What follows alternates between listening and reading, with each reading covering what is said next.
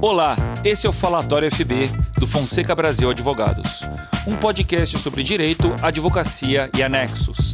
Siga nosso perfil em sua plataforma preferida e acompanhe todos os episódios. Olá, amigos do Fonseca Brasil. Aqui é Jean Cimei, seu host, e comigo Adelvan Olivério, Eduardo Brasil e Gustavo Fonseca, não necessariamente nessa ordem. Hoje nós estamos mais uma vez presentes, depois de um longo hiato do Covid, todos sobrevivindos, é, é, vivos aqui falando com vocês, para tratar sobre transação tributária. Os melhores, outros piores. É, exatamente. ninguém na mesma condição de saúde. Mas para tratar sobre a transação tributária, essa regra nova que aconteceu em 2020, é, ela é uma efetivação Uh, de um sonho bastante antigo dos contribuintes, tinha a transação como previsão de extinção da obrigação tributária lá já desde muito tempo e só em 2020 ela foi uh, lançada. O que, que ela é, o que, que ela precisa, quais são os seus requisitos, é sobre isso que nós iremos tratar. Eu tenho duas perguntas, Jean, basicamente uma para ti e uma para Delvan.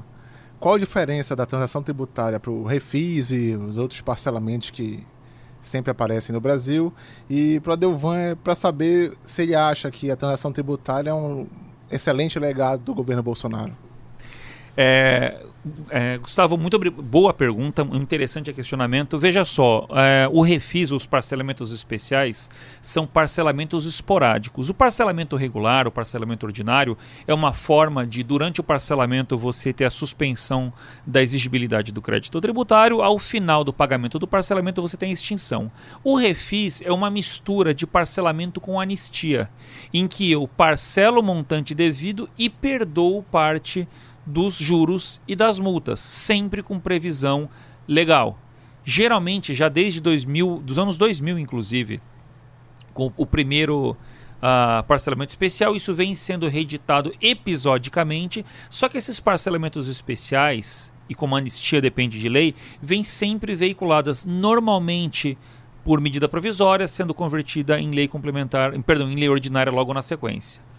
Qual que é a diferença da transação? A transação, diferentemente dos parcelamentos especiais, que são uh, intermitentes, que são sazonais, que são periódicos e dependem da vontade do legislador episodicamente, na transação nós temos algo perene, nós temos algo permanente, como uma possibilidade que foi colocada pelo legislador para que os contribuintes consigam buscar formas mais efetivas, menos custosas para saldar os seus débitos. Já Eduardo Brasil falando, bom estar tá nesse recinto novamente, me tira uma dúvida.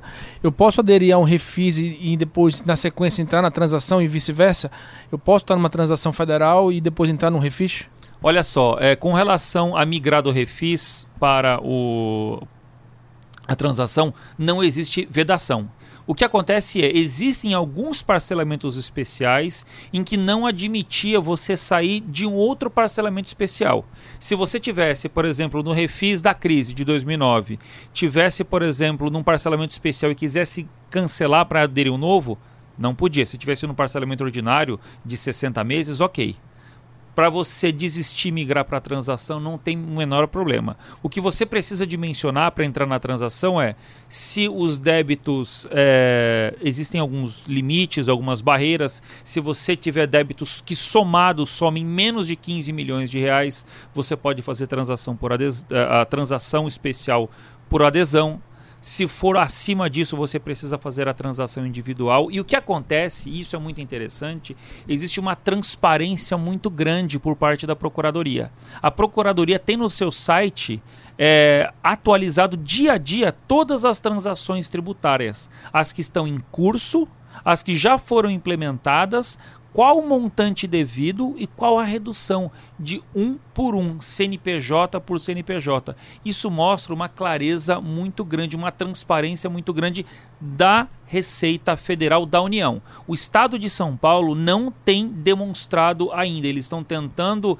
É... Aí, nesse caso, está falando da transação estadual, né? Isso, a nível estadual que existe que no Estado de São Paulo. Copiada e que foi. Que está sendo regulamentada agora, né? Isso, foi recentemente regulamentada. A transação tributária paraense, muito parecida com a federal, é, ela, ela data de abril deste ano. Ela foi regulamentada agora no dia 17 de agosto. Nós temos menos de 15 dias de regulamentação e traz boas novidades. Ela traz descontos, inclusive, maiores do que a transação federal. E quando, por exemplo, o procurador tem um limite de é, redução de até 50% do montante devido nas transações federais, o, é, o, procurador paraense tem um limite um pouco maior, chegando a 80%. Então são limites maiores. O que, que acontece de discriminação na legislação paraense dentro dessa nova regulamentação é que eles estabelecem critérios um tanto quanto diferentes.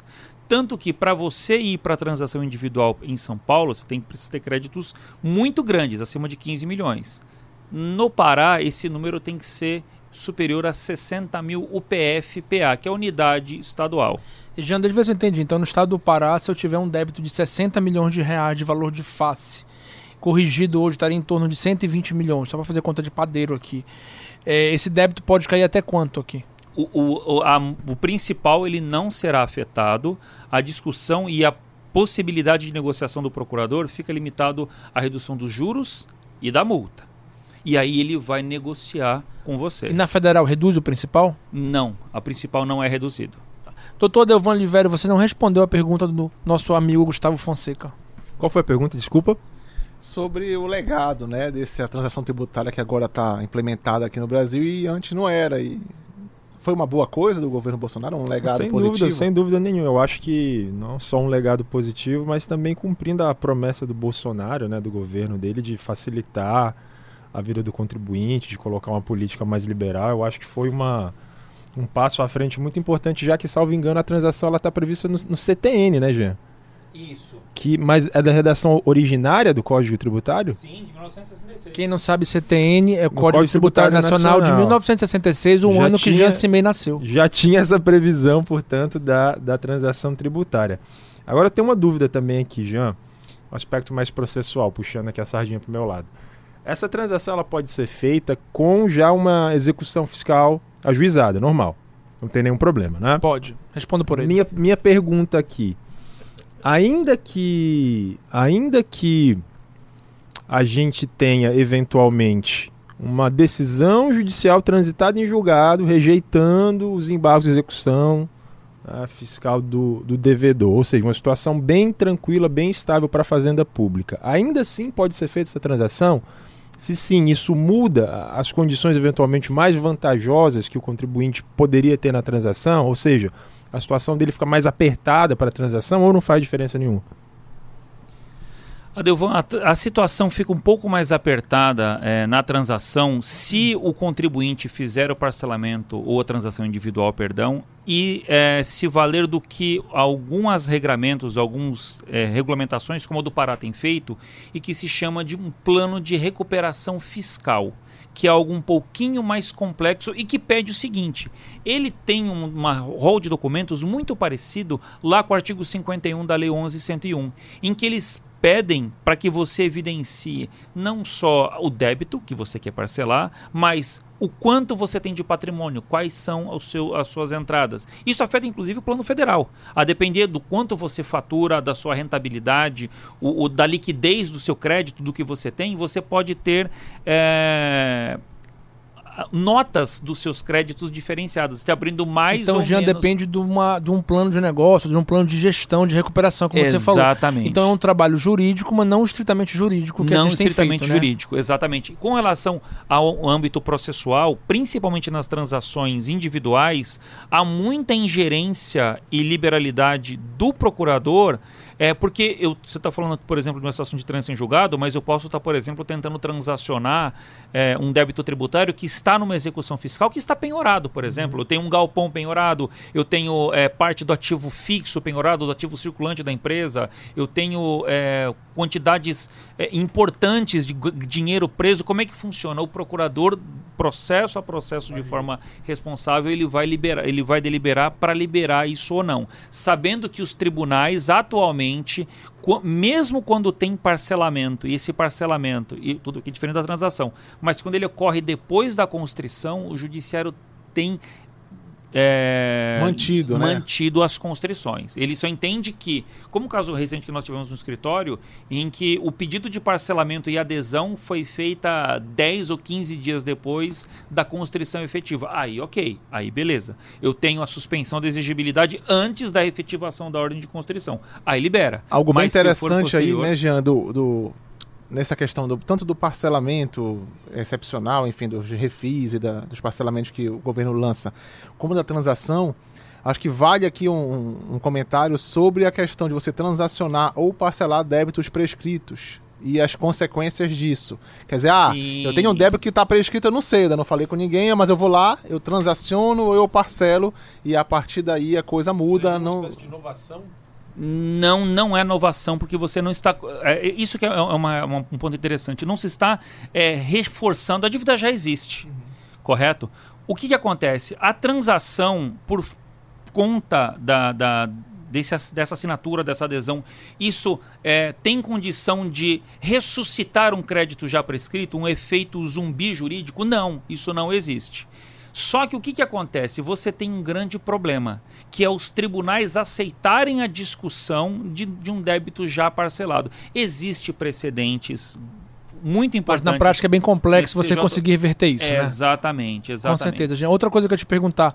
é, você faria uma transação tributária em nível federal agora, sabendo que pode vir um refis aí é, no futuro próximo? Qual é a situação que, que a gente. A orientação que tu dá para o nosso cliente? A orientação que eu dou para o cliente hoje, no dia 31 de agosto, que é o que eu estou falando, eu não sei quando o, o senhor está De me ouvindo, 2021. a senhora está me ouvindo, ou o senhor está me ouvindo, porque eu não sei. Mas é, o que, que acontece? Existe tramitando atualmente, além da. Existe uma transação tributária aberta com edital que prevê o encerramento agora no dia 31 de setembro, 30 de setembro, perdão. É, e, paralelo a isso, existe um projeto de lei de um, de um parcelamento especial, de um novo refis. O que é estranho, porque desde o ano 2000, ou seja, há 21 anos, os parcelamentos especiais sempre vinham do executivo. Ou seja, vinha, vinha por medida provisória. Esse governo, ele tem as suas idiosincrasias. E aí ele não trouxe um parcelamento especial por medida provisória. Teve que vir pro legislativo que está discutindo no presente momento e a gente não sabe que pode ser que aconteça, pode ser que não. É como a reforma é, tributária do imposto sobre a renda. Então a gente pode fazer uma transação e no momento subsequente estar num refis. Pode, pode, não tem problema nenhum. Tudo pode na casa do vovô, né? Tudo, tudo pode enquanto você tiver lei positivada, correto? Expectativa de direito não é direito. Um outro ponto é, que é importante é, dentro dessa rubrica das transações tributárias é que elas só aceitam ou elas só se prestam para transacionar e discutir débitos inscritos em dívida ativa. A gente tem percebido uma certa leniência e demora do fisco estadual e federal para promover essa inscrição. Então, o que, que nós recomendamos? Se houver interesse em transacionar, é possível a discussão em juízo. Olha que interessante, no mandado de segurança, para você forçar a Receita a inscrever. Você atua em juízo. Eu entro, na, eu entro na justiça e falo, me executa. Não, inscreva em dívida inscreva em dívida ativa, Para eu seja- poder ter condição de transacionar. Esse é o Brasil. Sim, em que você e tem que entrar na justiça para que o Estado faça o que lhe compete, exatamente. Jean, obrigado pela aula. Muito obrigado a todos vocês, ou todos ou todas. Aí depois você vai, você vai, vai cortar ou não o todos. É claro que a gente não vai cortar, né? Até a próxima. Até a próxima, um grande abraço a todos.